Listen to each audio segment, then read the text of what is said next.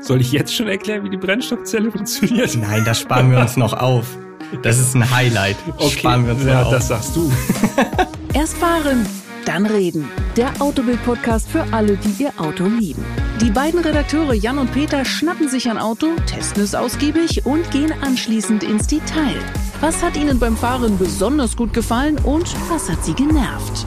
Das alles hört ihr in Erst fahren, dann reden und damit herzlich willkommen in dieser neuen Folge, in Folge 31.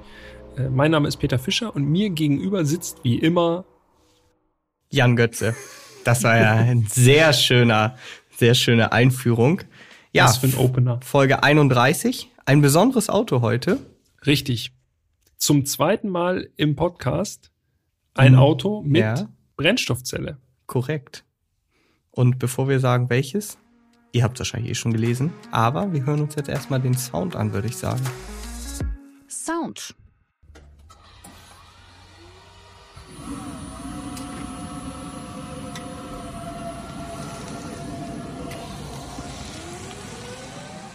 Ja, Brennstoffzelle, das ist ja, im Grunde ist es ja ein Elektroauto, wenn man ehrlich ist. Nur, dass die Stimmt. Elektrizität an Bord produziert wird. Soll ich jetzt schon erklären, wie die Brennstoffzelle funktioniert? nein, das sparen wir uns noch auf. Das ist ein Highlight. Okay, Sparen wir uns ja, noch auf. das sagst du. okay. Also, es geht um den Toyota Mirai, Mhm. die zweite Generation. Das ist mir persönlich ganz wichtig. Ja, Ja, denn dass es die zweite Generation ist? ja, denn Weil die ich erste Generation- persönlich bin überhaupt kein Fan von der ersten Generation. Das hat nichts mit der Technik zu tun, sondern rein aus designtechnischen Gründen. Äh, Ja. Muss ich sagen, äh, dass der erste Mirai mir wirklich gar nicht gefallen hat. Aber nicht schön.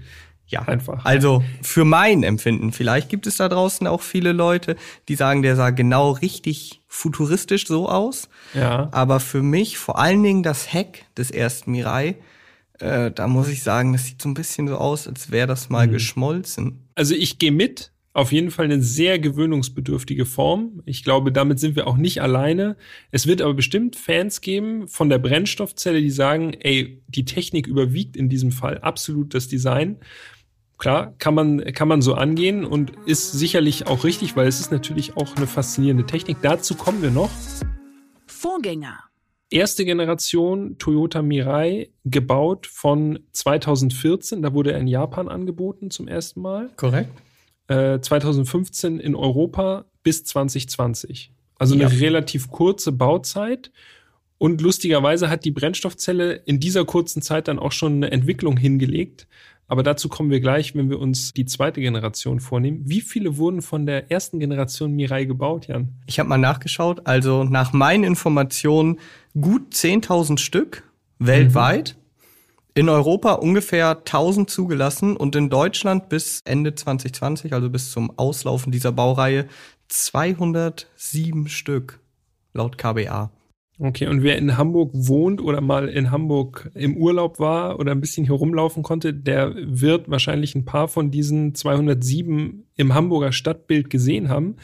Denn da gab es so ein, wie nennt man das, so ein Sharing oder so ein, So ein Shuttle-Service. so ein Shuttle-Service, genau. Ja. Wo man eben mit einem Mirai mitfahren konnte. Also hier sieht man tatsächlich das ein oder andere Mal äh, schon mal ein Mirai im Straßenverkehr außerhalb von Hamburg und ich bin wirklich sehr aufmerksam, habe ich noch nie einen gesehen. Also es ist wirklich ist krass. Also man das ist wirklich ein absoluter Exot. Allgemein die Brennstoffzelle, ich habe auch noch mal jetzt nachgeschaut, finde ich auch interessant.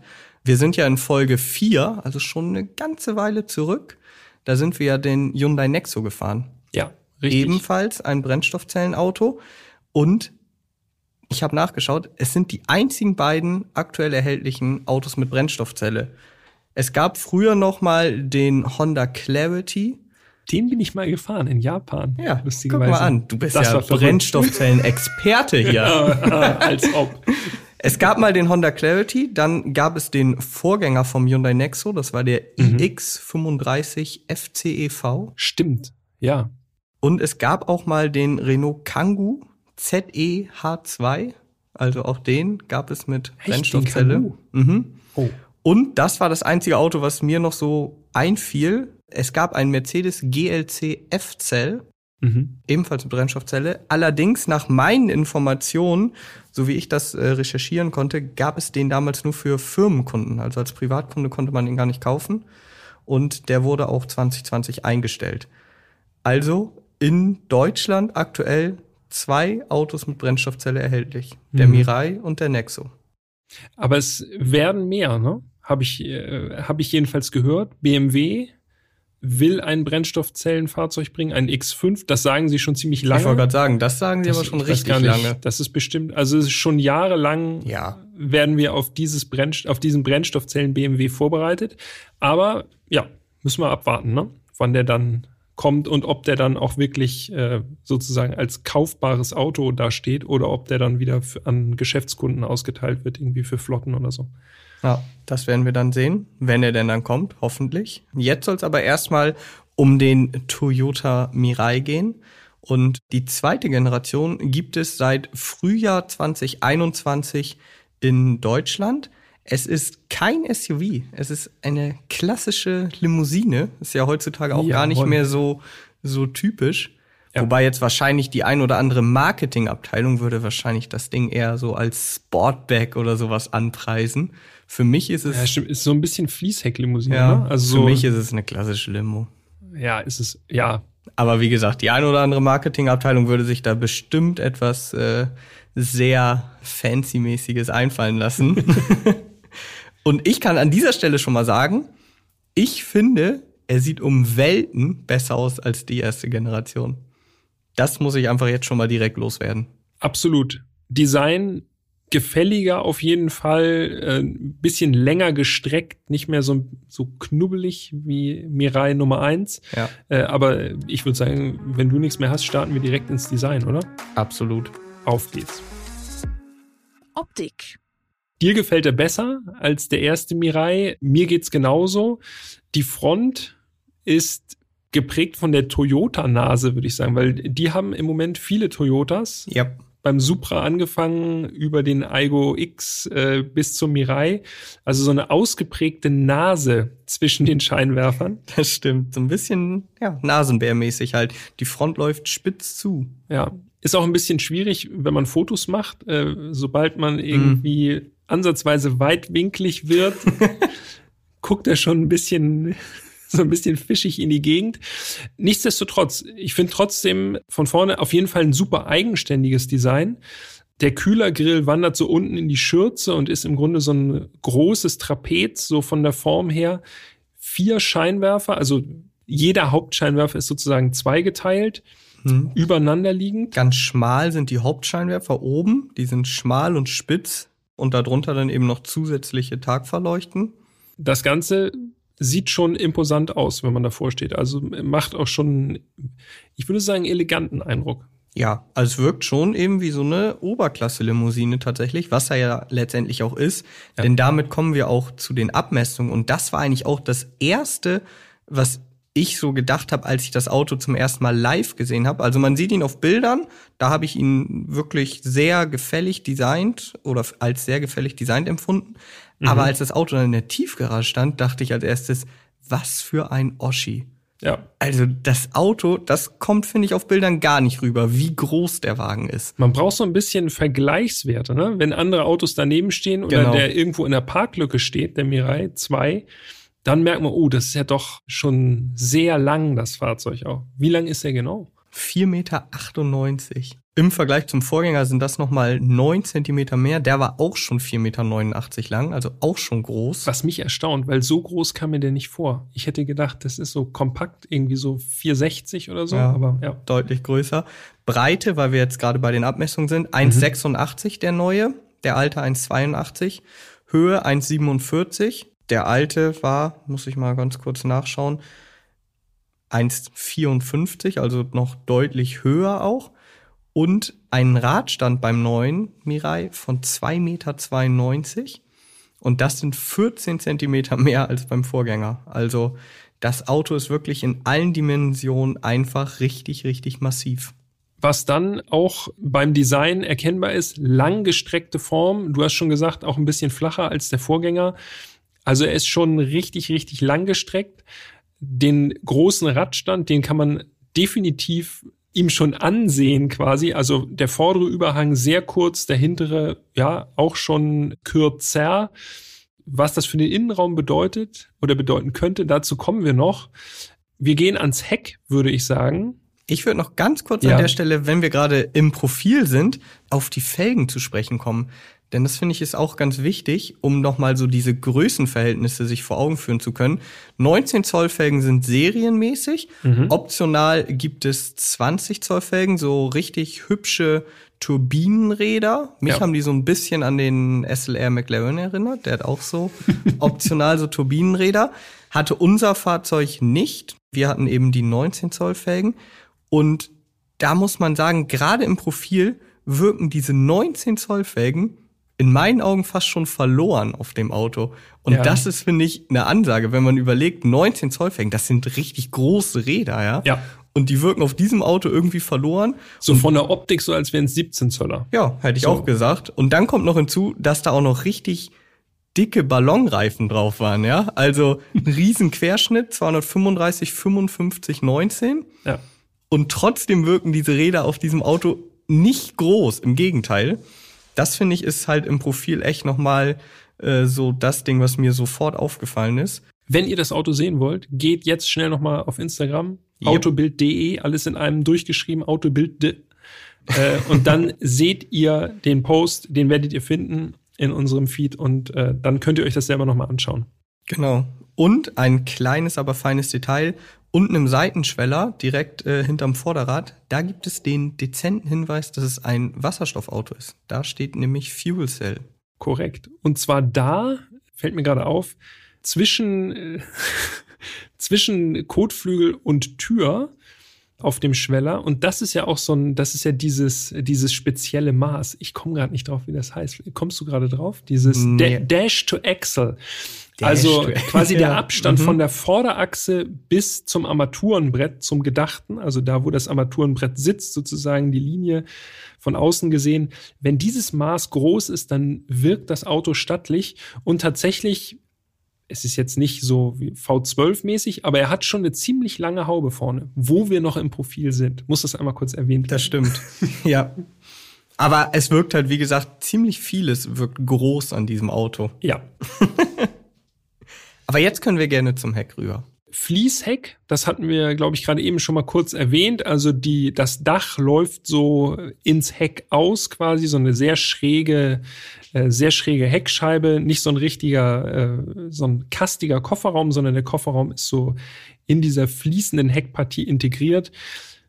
Durchgehendes Leuchtenband, Ja, aber aber nicht wirklich. Denn Ja. es wird unterbrochen vom Toyota-Logo. Man denkt es erst, habe ich auch gedacht, auch jetzt, als ich nochmal hier die Bilder in Vorbereitung auf die Folge mir angeschaut habe. Es sieht aus wie ein durchgängiges Leuchtenband, ist es aber nicht. Ja, es ist ein bisschen, da ist ein bisschen gemogelt. Aber es sieht trotzdem, es zieht das Auto nochmal schön in die Breite. Sieht gut aus, wie ich finde. Also um Welten besser als äh, beim Mirai 1, für Ja. meinen Geschmack. Definitiv gehe ich 100% mit. Die Leuchten sehen halt endlich nicht so aus, als wären sie geschmolzen und so seitlich langsam runtergelaufen. So finde ich wirkt es beim ersten Mirai. Und hier sieht es einfach richtig schön aus, modern. Er hat auch sogar so einen kleinen Bürzel, wenn man drauf achtet. Ja, genau. Auch wenn das Auto jetzt nicht unbedingt sportlich ist, aber so einen leichten Bürzel. Also Heck ist, finde ich, sogar äh, tatsächlich die Sahneseite des Mirai 2 in meinen Augen. Ja, ist auf jeden Fall gefällig. Ja, Ja.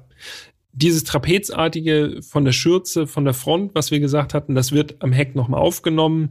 Auspuff gibt's natürlich jetzt nicht. Ne? nee, Auspuff Das ist, äh, ja. Und natürlich E-Kennzeichen, klar. Yep. Zur Technik kommen wir nachher noch. Aber das Auto fährt, obwohl es natürlich eine Brennstoffzelle ist, die da an Bord ist, die für Strom sorgt, fährt das Auto elektrisch. Also es ist ein E-Auto in diesem Sinne und damit auch förderfähig. Yep, das stimmt. Was wir noch gar nicht gesagt haben, was wir Mhm. eigentlich immer viel früher sagen, welche Farbe unser Fahrzeug hatte. Stimmt. Das sagen wir sonst immer. Ähm, in diesem Fall, es war grau oder, wie Toyota sagt, Precious Metal. Mhm. Also, äh, ja, Das ist so ein Grau-Metallic oder Perleffekt ist das sogar in diesem Fall gewesen. Das Auto gibt es insgesamt in sieben Farben. Ich habe mal nachgeschaut. Man kann den Mirai in Weiß, Hellblau, so einem schönen Dunkelblau, Rot, Silber und Schwarz bestellen. Okay, und welche Farbe würdest du nehmen? Wenn du also rein aus dem müsstest. Rein aus dem Konfigurator her würde ich das dunkle Blau nehmen und das dann mit den äh, 20 Zoll Turbinenrädern. Okay. Da sind wir uns, ohne uns abgesprochen zu haben, wieder einig. Okay, ja, das, das Blau ist auch, glaube ich, die Präsentationsfarbe gewesen. Ja. Das ist ein richtig schönes, sattes Blau. Sieht auch gut aus, weil am Mirai auch so ein paar Chromakzente sind, ne? Und Blau und Chrom, das ist einfach eine Top-Kombo. Das sieht gut aus. Außerdem sind die Toyota-Embleme so blau hinterlegt. Stimmt. Das passt dann Richtig. auch. Ja. Aber in Grau sieht er auch gut aus, eben nicht so auffällig wie in Blau. Ja, die Felgen, das war jetzt nicht so mein Geschmack. Allerdings hatte unser Fahrzeug auch noch Winterreifen, muss man dazu sagen. Ja. Von daher Wahrscheinlich lag es auch daran. Obwohl, nee, die Ausstattungsliste war auch auf 19 Zoll ja, die ausgelegt. war auch auf ne? 19. Ja. Maximaler Komfort. Ob das so war, wer weiß. Das erfahren wir in Teil 2. Jetzt schon mal den Cliffhanger bauen. Gut. Design können wir einen Haken dran machen, ne? Die Ja. Abmessungen haben wir auch. Dann könnten wir von meiner Seite aus mal in den Innenraum springen. ja, das können wir sehr gerne machen. Und auf geht's. Innenraum. Ja, mein erster Eindruck vom Innenraum, er wirkt hochwertig. Ich hatte im ersten Moment erst so das Gefühl, das ist eher so ein bisschen Lexus-Style als äh, Toyota. Allerdings muss ich auch sagen, habe ich relativ schnell gemerkt, dafür, dass das Auto so groß ist von außen, also fast fünf Meter, hat man gar nicht so viel Platz. Also ich rede jetzt erstmal nur über die Vordersitze. Mit 1,83 bin ich jetzt kein Riese, da kommst du sicherlich gleich ins Spiel. Aber also es wirkte jetzt auch nicht eng, aber ich hätte mir erwartet, bei einem Auto, was fünf Meter ist, fast fünf Meter, ist irgendwie ein bisschen, alles so ein bisschen geräumiger ist. Ja, das äh, geht mir ganz genauso. Was mich echt überrascht hat, muss ich sagen, weil es wirklich so ist, als hätte man mehr oder weniger die Fahrgastzelle eines Kompaktwagens genommen und vorne und hinten irgendwie viel dran gebaut, so dass man auf fünf Meter kommt. So jedenfalls mein Gefühl. Ne? Der Sitz, also der Fahrersitz, recht hoch verbaut. Also ich mit meinen 1,95, wenn ich mich wirklich kerzengerade hingesetzt habe, dann war ich am Dach. Und das finde ich Ja, wir Bei reden so einer hier halt nicht über einen Sportwagen oder sowas. Das Ja. darf man nicht vergessen. Ne? Da ist das normal, aber bei so einem Auto erwartet man schon, dass da mehr Platz ist. Also, und auch von der Ergonomie fand ich den Sitz, also ich hätte mir zum Beispiel mehr Oberschenkelauflage. Da hätte ich mir zumindest so ein Ausschubfach vorne am, am Sitz gewünscht, Ja. so dass man eine Oberschenkelauflage ein bisschen verlängern kann. Hm, wäre sozusagen dem Äußeren des Autos angemessener gewesen, finde ich. Ja, das stimmt. Allerdings muss man dann auch sagen, wenn der Sitz jetzt relativ tief verbaut gewesen wäre, das Cockpit vor einem baut halt auch sehr massig auf. So, Ja. also dann hätte man vielleicht kaum noch rüberschauen können. Man muss sich das so vorstellen, also der Mirai hat ein äh, digitales Cockpit und da ist noch so, ich in meiner Wahrnehmung ist es wie so eine Art Cappy, so aus Leder so drüber. Ja, stimmt. Über die, über die Instrumente, ne? Genau. Damit das nicht in die Scheibe spiegelt. Genau, Ja. So, und das baut alles sehr, sehr massiv auf. Dann hat man eben noch links neben dem digitalen Cockpit noch mal so einen Knopf, der aber auch eingefasst ist. Und das ist alles, also man guckt da drauf und denkt nur, okay, krass, das ist viel Cockpit. Ja, und zwar wirklich so eine Wand. Ich glaube, das war das erste, als du mich mal irgendwann mal mitgenommen hast im Mirai. Das erste, also das ist mir wirklich sofort aufgefallen. Die ganze Fahrerseite vom Cockpit türmt sich wirklich so wie so eine Wand auf. Ne? Also Ja. so wirklich 90 Grad Winkel stehend. Ja, es ist so eine, wie so eine Mauer einfach aus Cockpit. Ja, weil dann rechts vom Digital Cockpit geht es dann über in den Bildschirm, 12,3 Zoll Infotainment, äh, ist serienmäßig verbaut auch. Bisschen umständliche Menüführung, wie ich finde. Also muss man sich ein bisschen länger mit beschäftigen als bei anderen Autos, aber nach einer Eingewöhnung geht es dann auch. Ja. Lustige Tastentöne. Ja, auf jeden Fall. Also ich habe mal vom, äh, vom Lautstärkeregler habe ich mal hier die Tasten, die Tastentöne aufgenommen.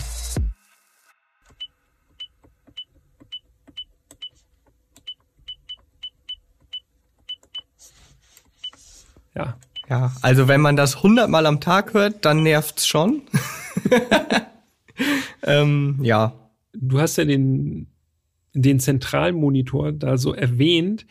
Und darunter ist so eine Leiste mit Tasten. Alleine, dass es zum Beispiel für die Lautstärkeregelung keinen Drehregler gibt, finde mhm. ich zumindest ungewöhnlich. Das sind halt zwei Tasten, ne? Plus, ja, minus. Benutzen die meisten wahrscheinlich sowieso die Lenkradtasten, um laut und leise zu machen. Aber wenn der genau. Beifahrer genau. das machen möchte, ist es zum Beispiel schon umständlich. Das ist so ein bisschen so, so eine, ich möchte mal sagen, so eine leichte Toyota-Skurrilität in dem ganzen Cockpit drin. Wie gesagt, sehr viel funktioniert über Tasten. Ja. Eigentlich fast alles. Es gibt wirklich sehr, sehr viele Knöpfe mhm. im Cockpit. Und was ich eigentlich am erstaunlichsten finde, ist die Architektur des Cockpits, denn da zieht sich aus der Mittelkonsole so ein Bogen hoch, der in Richtung Beifahrer abgeht und irgendwie wie so eine Trennwand, so als dürfte der Fahrer hier nicht mehr die Klimabedienung sozusagen bedienen, weil das, das gehört schon rein optisch schon zum, zum Beifahrerbereich bisschen eigenartig auf jeden Fall. Ja, es ist alles es ist eher ungewöhnlich. Das Auto hat auch, finde ich, eine sehr, sehr breite Mittelkonsole. Mhm. Was wohl daran liegt, dass da unter anderem die Tanks auch untergebracht sind. Aber auf der Mittelkonsole ist eigentlich gar nicht so viel drauf. Also das ist ein bisschen, wieso habe ich so eine breite Mittelkonsole? Letztendlich habe ich da äh, ein Pad fürs induktive Laden, Becherhalter, klar, so das Wichtigste. Zwei Stück, ne? Das Wichtigste ja. für viele Leute. Aber zum Beispiel auch der Gangwallhebel, der ist gar nicht auf der Mittelkonsole. Ja.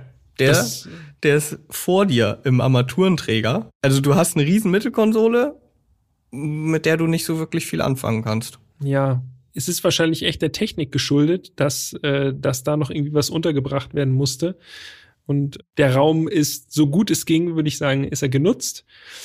Aber trotzdem, irgendwie finde ich es auch ganz sympathisch, dass das nicht so Standardkram ist, sondern es ist eben mal was anderes. Find, also es hat auf jeden Fall Charakter. Es passt auf jeden Fall zu dem ganzen Fahrzeug, weil ja der Mirai an sich schon sehr speziell ist, dann die Antriebstechnik auch sehr speziell, dann hätte es jetzt auch wahrscheinlich eher nicht so gut gepasst, ein komplett konventionelles Cockpit zu bauen. Aber manche Sachen sind dann doch eher umständlich. Andere Sachen sind zum Beispiel total einfach und gut zu bedienen, wie zum Beispiel der Gangwallhebel. Das ist letztendlich so eine Art, also ich finde das wie so ein Joystick, mhm. den man wirklich so nach links noch bewegt, also physisch bewegt und dann nach unten, um in Drive zu gelangen oder nach oben, um in Rückwärts zu gelangen. Dabei ist mir eine Skurrilität aufgefallen. Blenden wir jetzt hier mal kurz den Sound ein.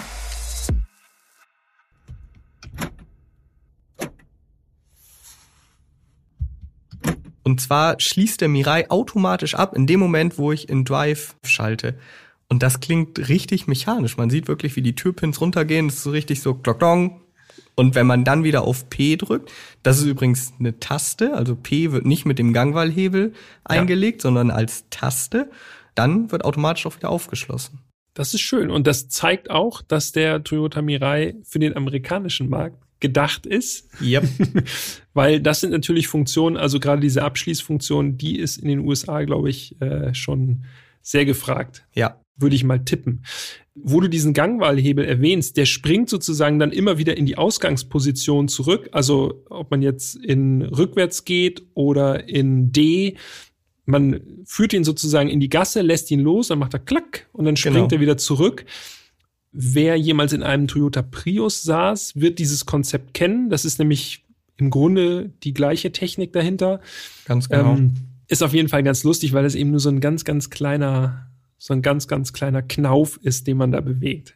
Ist witzig für so ein riesiges Auto. Aber funktioniert total gut. Ja. Also, das äh, wirft keinerlei Fragen auf das Konzept. Äh, ich würde gerne noch mal den Punkt aufgreifen, den du gerade äh, angesprochen hast, dass das Auto für den amerikanischen Markt entwickelt ist oder zumindest so wirkt. Dieses Gefühl hatte ich nämlich auch. Zum Beispiel, also das Auto ist sehr, sehr gut ausgestattet und fast alles ist schon serienmäßig. Da können mhm. wir gleich noch mal dezidiert ja. drauf eingehen. Aber so Sachen wie eine elektrische Lenksäule, wo das Lenkrad automatisch rangefahren kommt, mhm. sobald du die Tür zumachst und auch wieder wegfährt, wenn du das Auto aus, ausschaltest. Auch hier haben wir nochmal einen schönen Sound eingespielt oder aufgenommen.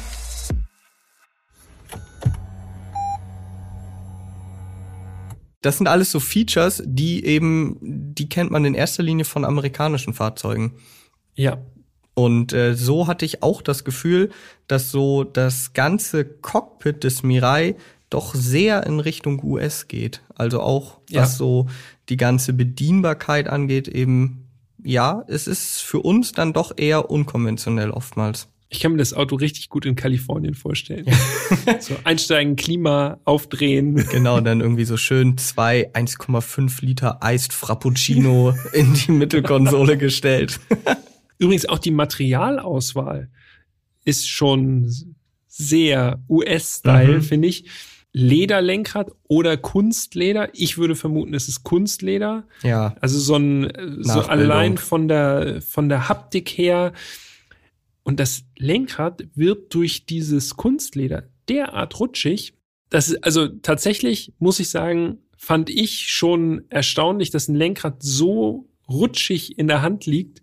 Fand ich unangenehm, ehrlich gesagt. Also, so leicht schwitzige Hände sind auf jeden Fall von Vorteil. Also es muss warm sein draußen. Dann ist alles in Ordnung. Und die Sitze, die sind auch mit so einem Kunstleder bezogen. ja. Boah, und das ist richtig knautschig, ne? Also das Mhm. kannst du wirklich so mit Zeigefinger und Daumen kannst du das so hochziehen, so gummiartig. Muss man mögen, wenn man in den USA war und da mal irgendwie ein bisschen äh, die Chance hatte, ein Auto da zu fahren für den US-Markt, der wird das auf jeden Fall kennen. Also wer da mal einen Mietwagen gefahren ist, Genau. äh, der wird das kennen, das stimmt, ja. Ja, es wirkt nicht so hochwertig wie jetzt eine Lederausstattung von einem deutschen Hersteller. Ja. Das muss man, das muss man so sagen. Auf der anderen Seite muss man auch sagen, äh, diese ganzen Knöpfe, alles, was man da so anfasst und dreht und drückt und so, das fühlt sich wiederum sehr gut an, sehr wertig. Zwar irgendwie so ein 80er, 90er Feeling, Mechanik dahinter bei vielen Das Sachen. finde ich ja ganz geil. Ich finde das auch super. So weiß ich wenigstens, es funktioniert und ich habe auch den Eindruck, diese Taste kann ich jetzt echt noch 80.000 Mal drücken und Ja. es wird exakt gleich bleiben, wie, wie beim ersten Drücker. Das stimmt. Ja, allgemein hat man schon direkt im Cockpit das Gefühl, das ist halt dieser Toyota oder ich sag mal Toyota Lexus, äh, dieses Feel, dass da halt das für die Ewigkeit gebaut ist, ne? Ja. Also genau wie du sagst, man hat nicht das Gefühl, dass da jetzt irgendwie was äh, anfällig ist oder eventuell sogar kaputt gehen könnte.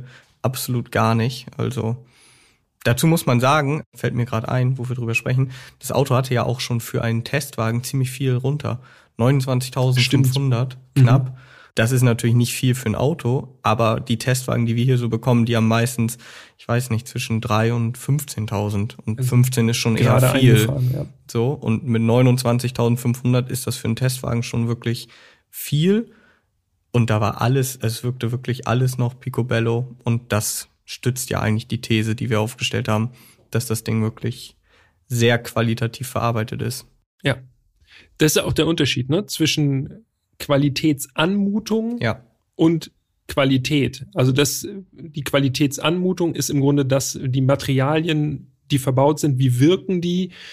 Und die Qualität ist dann am Ende das, was nach, weiß ich nicht, 280.000 Kilometern noch dabei rumkommt. Äh, Das und ob stimmt. das alles noch funktioniert. Also da muss man auch immer unterscheiden. Wenn es sich nicht besonders gut anfühlt, heißt es nicht, dass es nicht lange hält. genau, ja, das stimmt. Ich habe noch einen Kritikpunkt. Ich weiß nicht, ob dir das aufgefallen ist. Ich bin gespannt. Wenn man als erstes Auto an der Ampel stand mit dem Mirai, Mhm. dann ist mir aufgefallen, dass man relativ schlecht nach vorne rechts oben gucken konnte. Ja. Also es war jetzt nicht so krass wie beim GR Jahres, das haben wir ja äh, da schon besprochen in Folge 10, der ja nun wirklich nur so eine Schießscharte hatte. Da haben ja tatsächlich auch einige Besitzer inzwischen den Innenspiegel abgebaut, um Ich besser gerade sehen sagen, zu du können. meinst die Innenspiegelsituation. Genau, Ja. und das hat der Mirai tatsächlich auch. Also die Windschutzscheibe ist nicht so breit und gleichzeitig ist auch hier der Innenspiegel ziemlich groß. Mhm. Und so kann man nach vorne rechts oben nicht so richtig gut gucken. Ja, stimmt. Ist auch interessant, dass das immer bei Toyotas auftaucht. Ja, und bei einem GR Jahres, da war es wie gesagt deutlich extremer, aber da kann man es noch, ja, eigentlich auch nicht, aber das ist halt ein kleines Auto, ja. Ja. Der Mirai, das haben wir jetzt ja schon mehr als einmal gesagt, ist halt wirklich ein Riesengerät. Und da ist es umso kurioser, dass man da nicht so ganz gut rausgucken kann. Also das ist mir noch so aufgefallen, wo ich dachte, verrückt, dass das schon wieder bei einem Toyota ist. Ja. Kann natürlich auch ein bisschen daran liegen, was wir ja schon gesagt haben, dass das Armaturenbrett sich halt so aufbäumt äh, und dass dadurch dann, das kann natürlich auch sein, dass die Innenspiegelposition auch bei anderen Autos einfach, dass die gleich ist, aber dass das dann so entscheidende ein bis zwei Zentimeter sind, wo man das dann plötzlich wahrnimmt. Ne? Ja, es kommt auch viel drauf an, wie die Scheibe steht. Also ich erinnere Ja. mich dran, Mini zum Beispiel hatte das Problem bei der ersten Neuauflage auch Mhm. Ganz extrem, aber da lag es daran, dass die Scheibe so steil stand. Mhm. Und dann konnte man auch ganz schlecht gucken. Aber es ist halt auch ein Kleinwagen. Ja. Und es ist ungewöhnlich, dass es bei so großen Autos ist. Aber gut. Es war jetzt nicht so extrem, dass ich den Spiegel hätte abbauen wollen. Wollen wir uns mal nach hinten setzen? Ja, lieber nicht. Kommst gar nicht rein, ne? Dann fange ich an. Fang du mal an. Wenn ich das mache, dann geht das nur in eine ganz negative Richtung. Also an dieser Stelle nochmal der Hinweis. Wir haben einen Radstand von 2,92 Meter bei Mirai Nummer 2. Das ist sehr viel. Genau, das ist viel und es sind 14 Zentimeter mehr als beim Vorgänger. Da könnte man jetzt erwarten, ja gut, dann wird man hinten wahrscheinlich bei einem Auto, was 5 Meter, fast 5 Meter ist, ordentlich Platz haben. Ja, dem war leider nicht so. Das kann ich, glaube ich, äh, für uns beide sagen. Also mit 1,83 konnte ich da sitzen, hätte mir aber sowohl bei der Knie- als auch bei der Kopffreiheit doch ein bisschen mehr gewünscht. Also Knie waren okay, Kopf war eigentlich schon mit meiner Größe nicht mehr so richtig bequem. Ja, und jetzt kommst du. Ja, bei mir äh, ganz anders. Ich hatte eine, nein. ja, also mit 1,95 wirklich im Grunde keine Chance. Für eine Kurzstrecke irgendwie sich hinten rein, also wirklich quetschen, okay. Aber wenn der Sitz auch vor allem vorne auf mich auch eingestellt war oder auch nur ansatzweise auf mich eingestellt war, also wirklich im Grunde nicht mehr möglich. Das ist echt Was, was wirklich echt komplett eigenartig ist. Aber ja, Ja, das große Manko das stimmt. tatsächlich Ja. bis hierhin. Ähm, Plattausbeute, das stimmt. Ja. Dann hast du wahrscheinlich auch gar nicht das eine Detail gesehen, oder vielleicht hast du es doch gesehen. Am Dachhimmel hinten waren aus mir nicht erklärlichen Gründen, vielleicht ist es auch einfach nur Design, so Wellen eingelassen. Es war so ein Wellendesign oben im Dachhimmel, aber nur im Fond. Wellen? Ja, Also so wie am Meer. ja, genau. Echt? Also es war einfach nicht ein glatter Dachhimmel, sondern es waren so wellenartig Das hab, designt. hab ich glatt gedrückt mit meiner Birne. nee, ist mir nicht aufgefallen tatsächlich. also Ich war so gut eingebaut, dass ich äh, Das habe ich so bei Keine noch keinem Sinne anderen Auto bisher gesehen. okay, wegen Wasser wahrscheinlich, ja. Wahrscheinlich, ja. Wahrscheinlich. Wasser, Wasserstoff und so weiter und so fort. ja, einen äh, ganz besonderen Knopf haben wir allerdings äh, bis jetzt unterschlagen, Jan.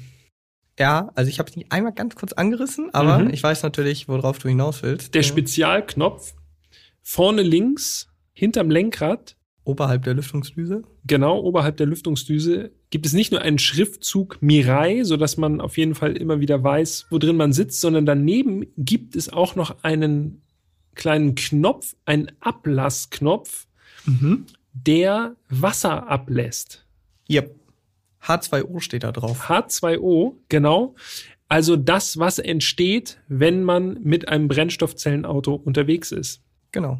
Ist das jetzt der Moment, wo ich das erkläre?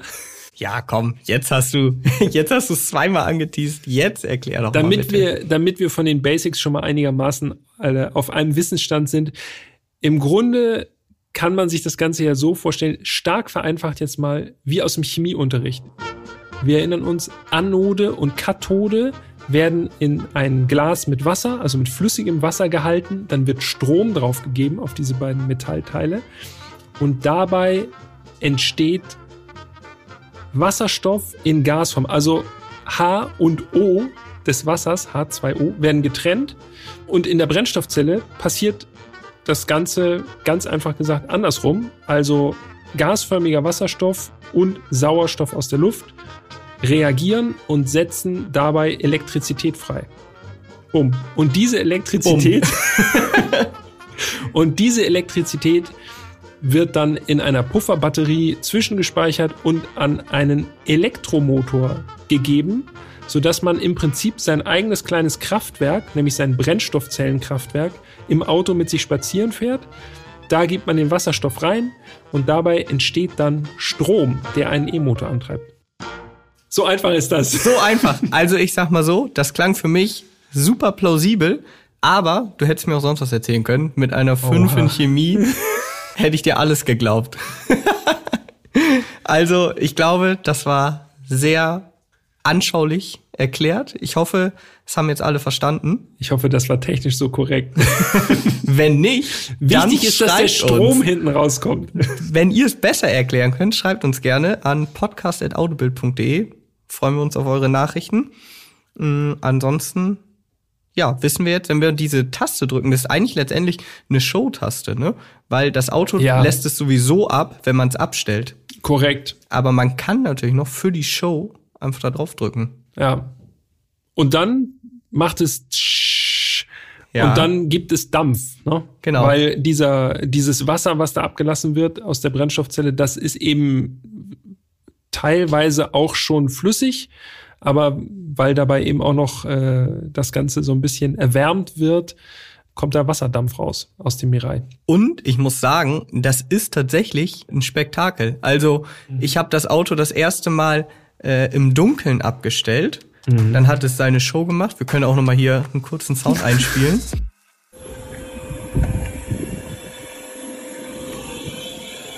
Und als ich weggegangen bin, hat das Auto, also es ist wirklich sehr viel Wasserdampf aufgestiegen. Es war auch kalt draußen. Ich wollte gerade sagen, niedrige Temperatur, Genau. irgendwie so um fünf Grad oder so. Und dann sieht das wirklich von weitem aus, als wenn das Auto brennt oder kokelt, ja. Also das ist krass. Es muss man, ich glaube, wer sich jetzt nicht mit dieser Materie beschäftigt, der könnte wirklich denken, dass das Auto vielleicht gerade so vor sich hinschmort oder so, weil das Ja. viel Dampf war in diesem Fall. Ja.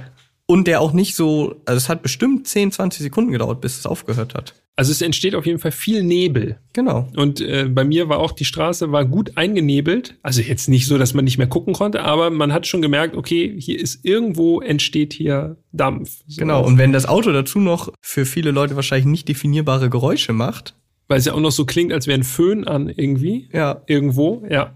Also, äh, könnte mir vorstellen, dass hin und wieder da, der ich vielleicht einer auch mal Gedanken macht und denkt, so muss ich jetzt hier irgendwie tätig werden, die Feuerwehr anrufen oder so. das wäre auch krass, ne? Wenn dafür die Feuerwehr kommt. Ja. Ja, gut. Ja, der Dampf, also es ist ja nur Wasserdampf. Man merkt es dann auch, aber äh, es gibt auf jeden Fall Schwaden, die aufsteigen. Ja. Zum Glück kein Qualm. Das ist der magische Knopf des Mirai. Mhm. Eine Sache haben wir jetzt äh, quasi noch nicht besprochen und das ist der Kofferraum. Mhm. Der Mirai hat Einen Kofferraum. Hat einen Kofferraum, das, das ist korrekt, ja. Hat er. Allerdings ist der auch nicht sonderlich groß. Nee, nicht wirklich. 350 Liter. Yep. Es klingt erstmal ganz okay, aber wenn man das mal ein bisschen in Relation setzt zu anderen Autos, auch vor allem Autos, die doch von der, äh, vom Segment her deutlich unter dem Mirai liegen, dann Ja. äh, ist man erstaunt.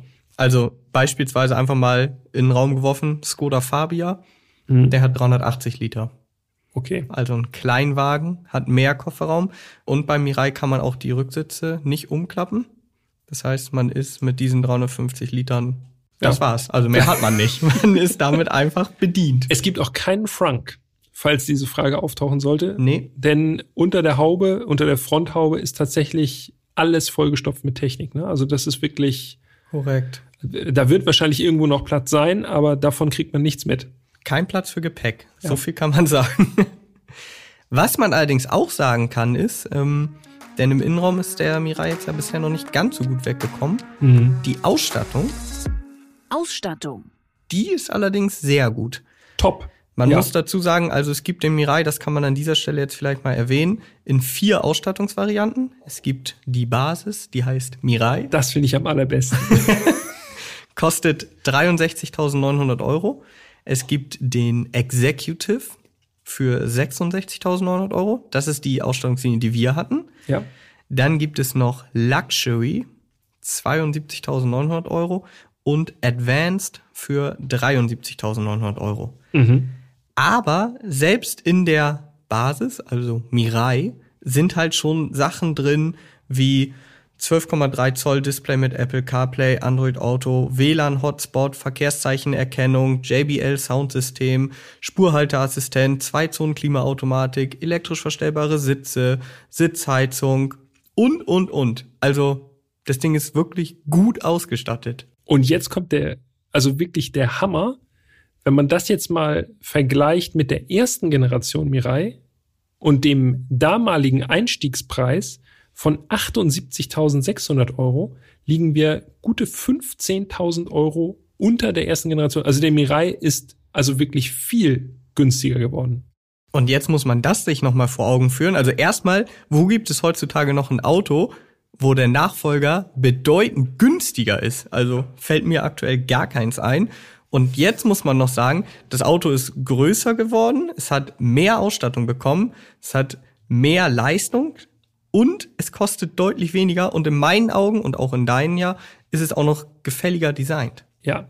Also von daher, ja, das Auto ist immer noch kein Schnäppchen, keine Frage. Aber im Vergleich zu dem Vorgänger 78.600 Euro. Da muss ich aber auch sagen, wundert's mich, dass davon 207 Autos in Deutschland verkauft wurden. Also dass da über 200 Leute bereit waren, 78.000 Euro für zu bezahlen, finde ich schon heftig. Gut, wahrscheinlich auch einige Firmen dabei gewesen. Aber als Privatkunde, da muss man schon wirklich engagiert sein. Da muss man Bock haben auf genau. Brennstoffzelle. Ja. Ne? Also definitiv. Und am besten auch noch eine, äh, eine Wasserstofftankstelle direkt vor der Haustür. Ja, auch das. Aber man kann jetzt auch sagen, wer jetzt Bock hat auf Brennstoffzelle, haben wir nämlich mal nachgeschaut, gebraucht sind die Mirai preiswert. Mhm. Erschwinglich kann man geradezu sagen. Für 20.000 Euro gibt es schon die günstigsten.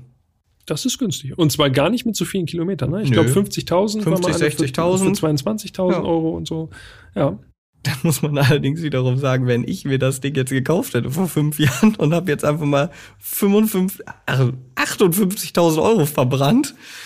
Junge, Junge. Puh. Ja, Ja.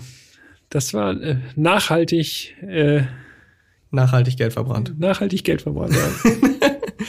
Nochmal ganz, ganz, ganz kurz zurück zu unserem Testwagen. Wir haben gesagt, es war ein Executive und der hat zusätzlich zu der Ausstattung, die ich eben schon mal runtergerattert habe, hatte der jetzt noch an Bord Lenkradheizung, 360-Grad-Kamera, BLED-Scheinwerfer, äh, Privacy-Verglasung, diese angesprochene Ledernachbildung und das eben auch schon alles an Bord. Also ich sag mal, wer 66.900 Euro für den Executive einplant, der hat eigentlich alles. Also Luxury hat dann noch mal 20 Zoll Felgen, die haben wir schon angesprochen und noch mal zwei, drei Sachen mehr. Aber unser Testwagen hatte zum Beispiel auch nur ein einziges Extra, nur die Lackierung, 990 Euro. Somit war der Testwagenpreis 67.890 Euro. ja. Ich, äh, ich versuche gerade parallel noch mal ganz kurz rauszufinden, was der Hyundai Nexo kostet. Kannst du mich doch Weil- fragen? Hast du da alles stehen? Ja, habe ich doch hier notiert. Ach, Der verrückt. Hyundai Nexo kostet in der Basis 77.290 Euro. Das ist eine ganze, ganze Ecke mehr. Das sind fast 14.000 Euro mehr. Ja. Der ist also quasi auf dem Preisniveau des alten Mirai. Ja. Kein Schnäppchen, aber im Vergleich zur Wasserstoffkonkurrenz, die nur aus dem Nexo besteht, deutlich günstiger. Ja, also äh, tatsächlich hat Toyota da ein äh, ganz nettes Paket zusammengeschnürt, muss man sagen. ja. Äh, und wie sich dieses Paket fährt und vor allem auch, wie sich das anfühlt, so ein äh, Brennstoffzellenauto zu fahren und zu tanken. Ja, das stimmt. Dazu kommen wir in Teil 2. Nächste Woche. Und du hast ja schon, das müssen wir jetzt natürlich noch einmal aufgreifen, weil das haben wir ja beim Ende der C63-Folge gesagt. Wir müssen dein Zitat jetzt ja nochmal aufgreifen. Oha. Willst du oder soll ich? Nee, mach du. Also Peter, ich zitiere Peter, er hat gesagt, als wir mit dem, mit dem Mirai unterwegs waren, wir fahren auf einer Bombe. Ja, also äh, seid gespannt, wie sich so eine Bombe fährt. Nächste Woche hört ihr mehr. Wir freuen uns drauf. Vielen Dank fürs Zuhören an dieser Stelle. Und Jawohl. äh, ja, nächste Woche geht es um den Mirai Teil 2. Korrekt. Bis dahin.